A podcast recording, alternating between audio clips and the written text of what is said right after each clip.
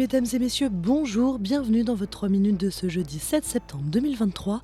Marianne Murat aujourd'hui au micro de SBS French News et veuillez m'excuser pour cette petite extinction de voix.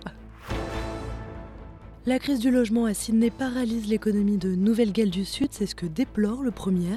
Les logements moyens y coûtent en moyenne 13 fois plus que le salaire médian et peu de maisons sont accessibles à moins d'un million de dollars. On écoute Chris Mintz. Now we're losing our best and brightest. Young people, professionals, those in professional services or perhaps teachers and police officers and paramedics are moving particularly to Queensland, increasingly to South Australia and increasingly to Victoria.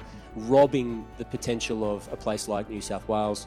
L'Australie et l'Union européenne toujours en pleine négociation pour un accord de libre-échange. Les discussions traînent et les parties ne semblent pas enclines à signer pour le moment. Pour le ministre du Commerce, Don Farrell, Canberra n'hésitera pas à se retirer du deal si les termes ne sont pas assez intéressants pour l'Australie et n'offrent pas suffisamment d'accès au marché.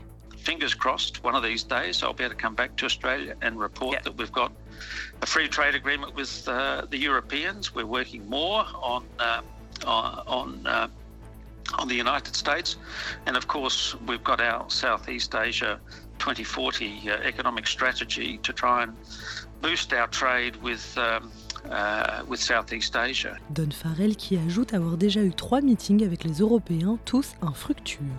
Et enfin, Ali Bongo, de nouveau libre d'aller et venir, y compris en dehors du Gabon.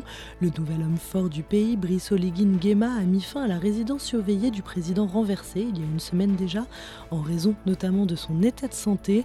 Les précisions de Gwendal Lavina pour Radio France Internationale. L'état de santé renvoie notamment à l'AVC dont a été victime le chef de l'État en octobre 2018 et qu'il avait laissé physiquement diminuer et absent du Gabon pendant quasiment un an. L'opposition dénonçait alors un président incapable de gouverner, un argument repris par le général Oligui Nguema quelques heures après le coup.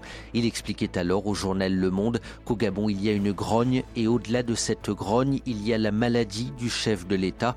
Tout le monde en parle mais personne ne prend ses Le président en résidence surveillée depuis le 30 août a reçu mercredi la visite du président centrafricain Faustin Archange Touadéra, désigné facilitateur par la CEAC, e et d'Abdou Abari, représentant du secrétaire général des Nations Unies en Afrique centrale.